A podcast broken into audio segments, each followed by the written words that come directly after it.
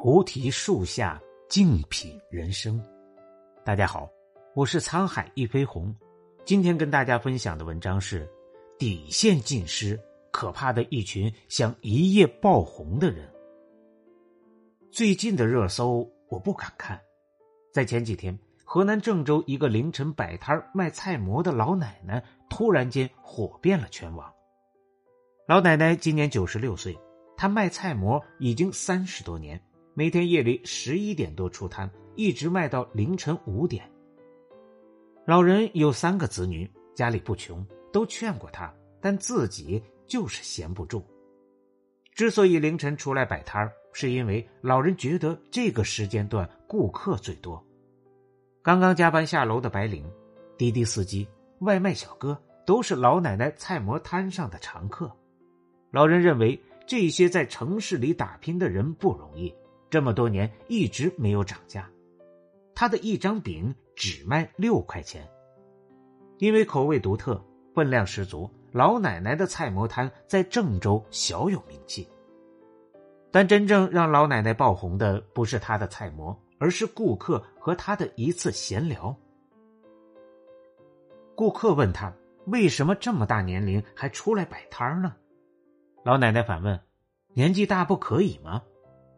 顾客问他：“那您是如何做到三十年如一日搁这儿摆摊呢？”老奶奶答道：“我觉得人老了应该有个价值，一天到晚吃饱作饿，打牌打麻将，我觉得那不是个事儿，对自己身体不好，对下一代的影响也不好。”顾客又和老奶奶聊起了夜间工作的辛苦，老奶奶微微一笑说。现在工作都很辛苦，没有不容易的事，只要钱来的正道就好。顾客把这段闲聊的视频发上了网络，瞬间刷屏。网友们纷纷称：“这人生观、价值观太通透了，不服不行。”正能量的老奶奶走红后，专程前来买菜馍的人在摊前排起了长队。但一到钱来的，不仅有老人的粉丝，还有心怀鬼胎的主播们。老人刚刚开摊，他们就拿着各式各样的摄像机、照相机，还有专业的打光设备围住了老人。因为前来的人太多，老人的工作量是平常的几倍。但那些蹭流量的主播们并没有打算放过老太太。在凌晨一点的郑州街道上，这些网红们丑态百出，底线尽失。要么是先买一个饼，然后围着老人问上十几分钟的问题。要么是劝老奶奶涨价，要么是念着早已准备好的稿子，摆出各种造型，强行拉着老人拍着抖音。老人不知道什么是走红，他只是一刻也不停的和面做饼，尽量满足所有人的要求。但这些主播们依旧没打算停下来，他们向老人提着重复的问题，希望从老人嘴中套出更多的金句。视频中。老人的面容疲惫又憔悴，这是一个已经九十六岁的老人啊！但没有人在乎这些，他们在乎的只是视频拍摄的角度，只是老人能不能帮他们制造出新的爆款。最后，路人实在看不下去了，报了警。警察到后，这些围观的主播们才被劝离。几天前，老奶奶还是一个默默无闻的摊主。那些高傲的主播们经过他的摊位，可能都会绕道而行。几天后，老奶奶成为无数网友追捧的正能量，也成了主播们突然发现的一座富矿。他们如复古之躯，蜂拥而来。他们在追逐着老人的流量，没有人顾及吃相。在得到想要的东西后，又如潮水般散去。罗翔说。人心隐藏着整个世界的败坏，我们每个人心中都藏着一个张三儿。这个张三儿可以是盲目的狂欢、无所顾忌的恶意，也可以是幻想一夜爆红的人。这个时代，当网红似乎成了最容易的一件事情，好像只要有一个摄像头，有一张足够厚的脸，就能追赶上热度就够了。他们不仅对陌生人围追堵截。对自己也常常不惜伤风败俗。还记得吗？那个被全网痛批的劳荣枝仿妆吗？女魔头劳荣枝案件震惊了所有人后，有网红竟然迅速的晒出了自己模仿劳荣枝妆容的照片。一个杀人嫌疑犯有什么值得效仿的东西呢？除了想以另类的方式博出位，希望一夜成名，我想不到其他的目的。有人在模仿劳荣枝，有网红则秀出了新冠仿妆。新冠肺炎是全人类的灾难。新冠患者是不折不扣的受害者，利用着他人的苦难，满足着自己想红龌龊的心理。这种仿妆底线何在？他们不仅调侃着他人的悲剧，还习惯恶搞和丑化。微博上一位十八线的女网红，曾经因为一张仿妆视频火了。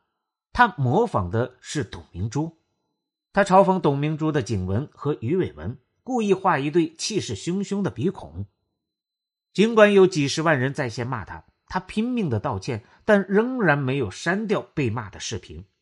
为什么？因为这蹭蹭上涨的播放量是他梦寐以求的流量，是他想象中的明天的金钱与名气。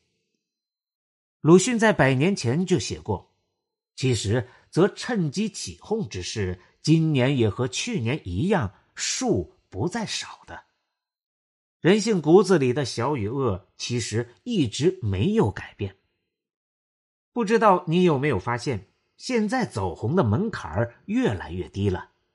有太多的例子就在那里，也有太多的人都在身体力行、努力的去印证一种观点：只要你有爆点，就有流量，然后就有了你想要的一切。这几天，CEO 男友发六十五页长文控诉同居女友出轨富二代的消息，在朋友圈热传。一个叫张科峰的创业公司 CEO 称，自己在二零二一年三月二十日经历了人生中最耻辱的一天。和他同居长达两年半且多次见过父母的女友向思行，在他毫不知情的情况下。在台州某饭店与另外一名男人订婚了，为此几个人还闹到了警局。消息传出，震惊全网。事情的真相如何，会慢慢的揭开。但我没想到的是，最莫名惊诧的一幕出现了。各大短视频平台上开始出现了多个名叫“向思醒”的新注册账户。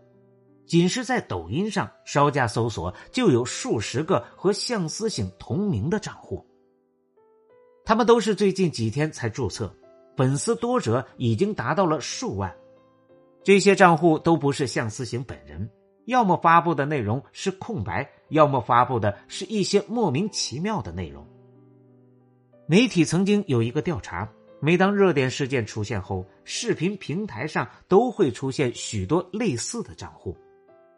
他们以热点事件中的主人公为名，用假冒的形象肆意收割着那些不明真相的网友的关注。即便先行者被平台封禁，但后来者依旧络绎不绝。没有人意识到这样不对，他们只是觉得发现了一条新的生财之道，只问收益、走红与否，不问规则和伦理，这才是让人深思极恐的地方。罗兰夫人曾经说过一句话，让人心有戚戚。我认识的人越多，就越喜欢狗。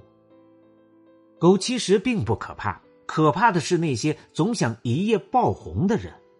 这是一个全民直播与全民短视频的年代，但这并不意味着道德可以裸奔，秩序可以无视，人心中美好的东西可以随时崩溃。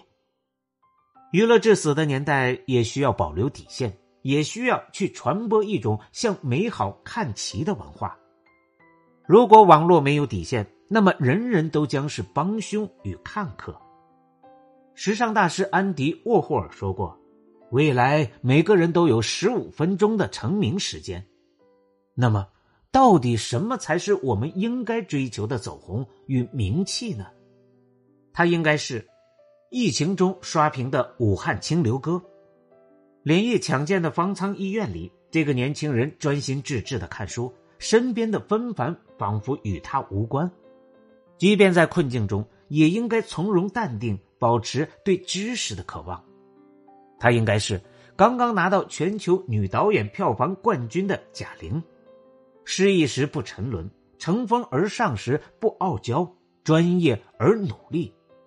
她应该是女舰长韦慧晓，她有底气的说：“戴一块非常昂贵的手表，好显示出自己身价百倍。我对这样的价值观完全不感兴趣。我想要的是一块不贵的手表，因为我戴过而身价百倍。”她也应该是李子柒，为了学蜀绣，他花了半年多的时间，为了制造一种酱，从春天拍到了冬天。一个寻常的镜头，他往往要拍摄上百遍。做好自己才是真正的爆款之道。满地都是六便士，但你也要努力抬头去看见夜空。你专业且三观正常，你从不咄咄逼人，却又坚守底线和原则，心怀善良和温热，你才会被这个世界认可，成为他人眼中最灿烂的星。世界再大。你也要有自己的信仰，平心静气的面对自己的人生，不为金钱和娱乐狂欢，向着光明的地方前行。如果此后竟没有炬火，那你就做唯一的光。感谢您的收听，本节目由喜马拉雅独家播出。